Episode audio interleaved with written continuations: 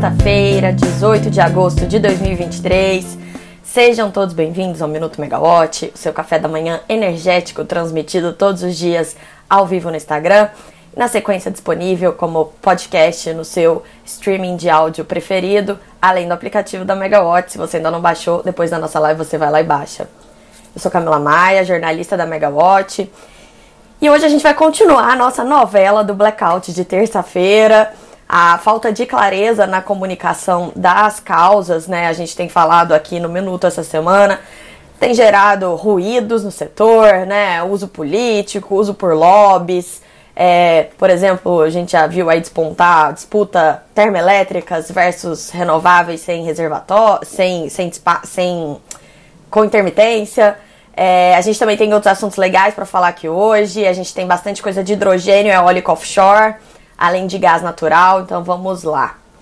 É, o Operador Nacional do Sistema Elétrico, o ONS, então ontem publicou o Informe Preliminar de Interrupção de Energia no Sistema Interligado Nacional. É um relatório padrão em situações como essa. É, e ele vai, ele dá informações que vão servir de base para o diagnóstico final sobre o blackout de terça-feira. Ontem a gente até falou aqui que o relatório de análise de perturbação, que é esse relatório final, né, que faz esse diagnóstico, é, ele seria entregue em 30 dias, que é o prazo padrão. Mas é, nesse documento de ontem, o INS já informou que o prazo vai ser maior, vai ser de 45 dias.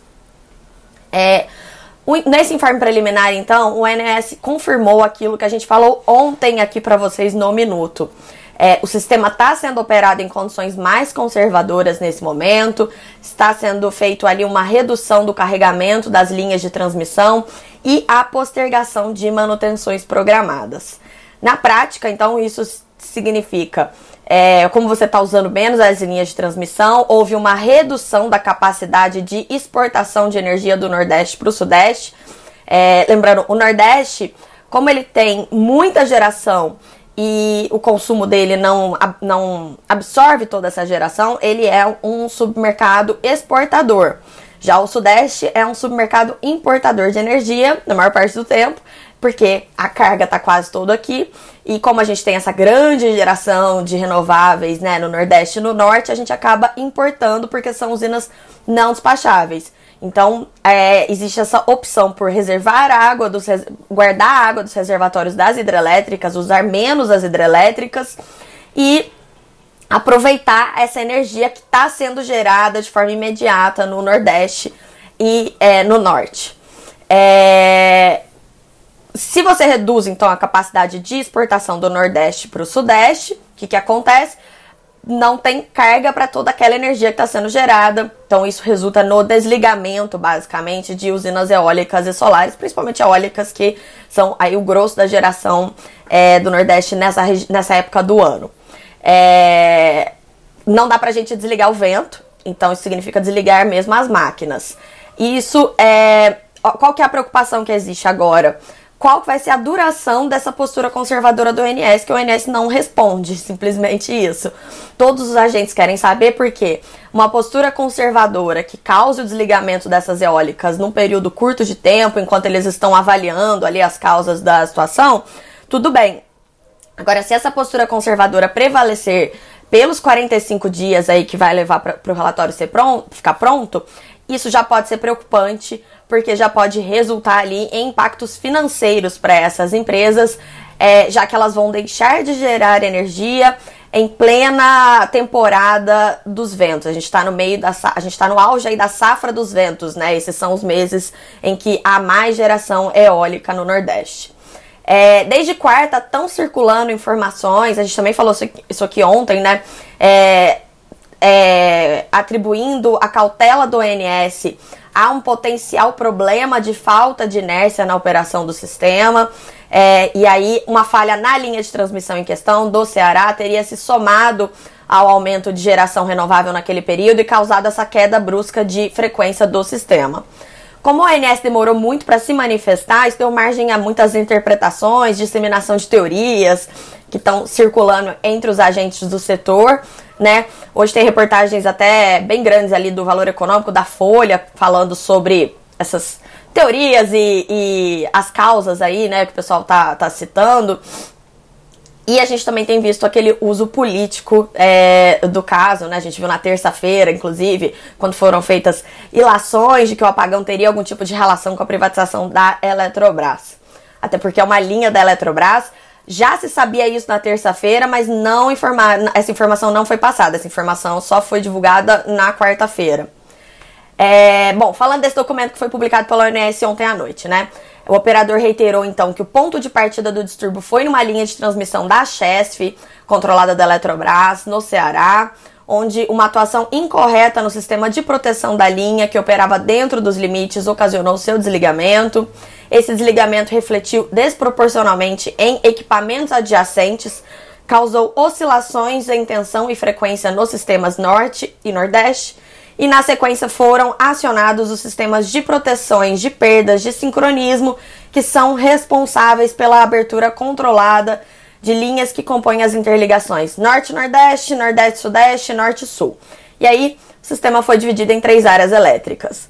O diagnóstico do ONS para por aí, porque depois a gente conhece a história. Foi acionado ali o Esquema Regional de Alívio de Carga, o ERAC, é, causou as interrupções é, no abastecimento em todo o país, com exceção de Roraima, né, porque não está interligado ao sistema interligado nacional. É, a gente teve picos de falta de energia no sul e no sudeste, é, e uma queda prolongada da rede no norte, principalmente, em menor grau no nordeste.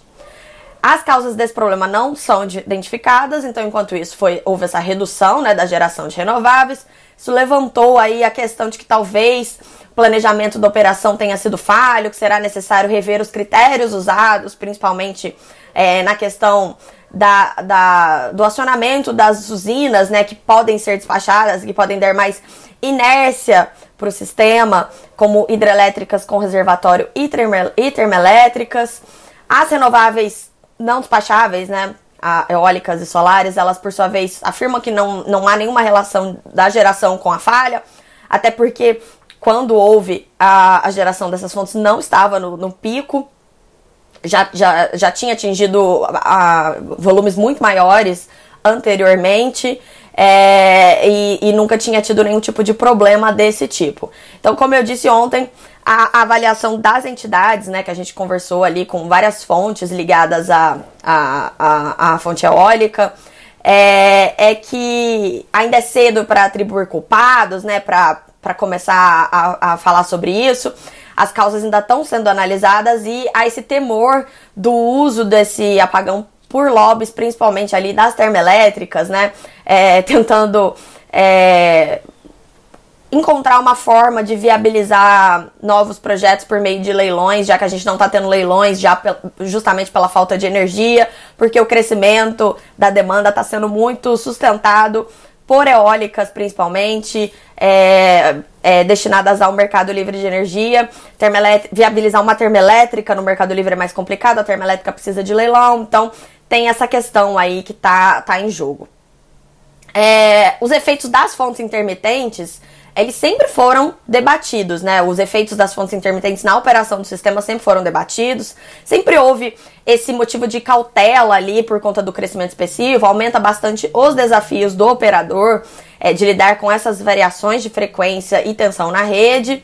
E também existe a possibilidade de ter havido algum tipo de erro de programação na proteção da rede, da, na rede da linha de transmissão ali em questão, né? Por responsabilidade do INS ou da transmissora, ainda não se sabe. Ou seja, a gente continua com mais dúvidas do que certezas sobre o caso, o que não é legal porque favorece essa disseminação aí de teorias da conspiração é, pelos agentes. Bom, dia, mas a gente tem pelo menos um horizonte de prazo para ter algum tipo de informação, algum tipo de certeza então, na semana que vem, dia 25 de agosto, o INS vai fazer essa primeira reunião com a participação é, do Ministério de Minas e Energia, da ANEL e de agentes para avaliar as informações apuradas até o momento. E no dia 1 de setembro será feito um segundo encontro com a mesma finalidade. Vamos mudar de assunto, falar de hidrogênio. É, mesmo em meio a esse caos todo dessa semana, as agendas paralelas do setor não podem parar foi feita essa semana, então, uma discussão bem ampli uma discussão ampliada, inclusive o nome foi esse, é, uma reunião ampliada para a discussão do Programa Nacional do Hidrogênio com os agentes privados. A, a Natália Bezutti publicou ontem uma reportagem bem completa sobre esse encontro, foi bem interessante. E ali eles falaram em 30 bilhões de dólares em projetos de hidrogênio já anunciados no Brasil, englobando 12 estados e diferentes níveis de maturidade, né? Tem alguns projetos ali que são pesquisa e desenvolvimento, plantas piloto, muitos memorandos de entendimento assinados e pré-contratos. É, no total, a potencial de, o potencial de produção anual de hidrogênio no Brasil, então, a, até o momento com esses projetos, é de 1,8 gigatonelada é, a partir de diversas fontes. E aí a gente tem aquela questão de hidrogênio, hidrogênio de baixo carbono, então até mesmo os combustíveis fósseis podem ser usados, desde que associados a mecanismos de captura de carbono. Então a gente tem fonte eólica offshore, combustível fóssil, biomassa, nuclear, as renováveis tradicionais, eólica onshore, solar e hidrelétricas. Bastante, bastante oportunidade. O secretário de Transição Energética do Ministério de Minas e Energia, o Thiago Barral, ele destacou que a destinação de recursos de P&D para o hidrogênio verde vai crescer exponencialmente com esses novos investimentos anunciados e que a ideia é, é quintuplicar os investimentos em P&D, uma forma de incentivar o acesso às tecnologias dentro das diferentes possibilidades. Falando em novas tecnologias, é, a gente também tem informação aqui sobre a eólica offshore. O presidente da Petrobras, o Jean Paul Prates, a semana também ele voltou a defender ali a exploração da margem equatorial, é, tanto para exploração de petróleo e gás, mas também para a geração de, eólica, de eólicas offshore. Ele falou que o melhor lugar do mundo para a instalação é, de eólicas offshore é no Nordeste brasileiro, na região da margem equatorial. Margem equatorial, a gente lembra, vai desde o litoral do Amapá até o Rio Grande do Norte. É, e o Jean Paul falou que como a Petrobras opera estruturas em alto mar, é, ela tem uma expertise muito grande com isso ali, né, principalmente os ativos do pré-sal. Então, para é, Petrobras implementar os parques eólicos ali na, na margem equatorial, seria Playmobil para a companhia, segundo o Jean Paul. É, a empresa tem capacidade técnica e conhecimento.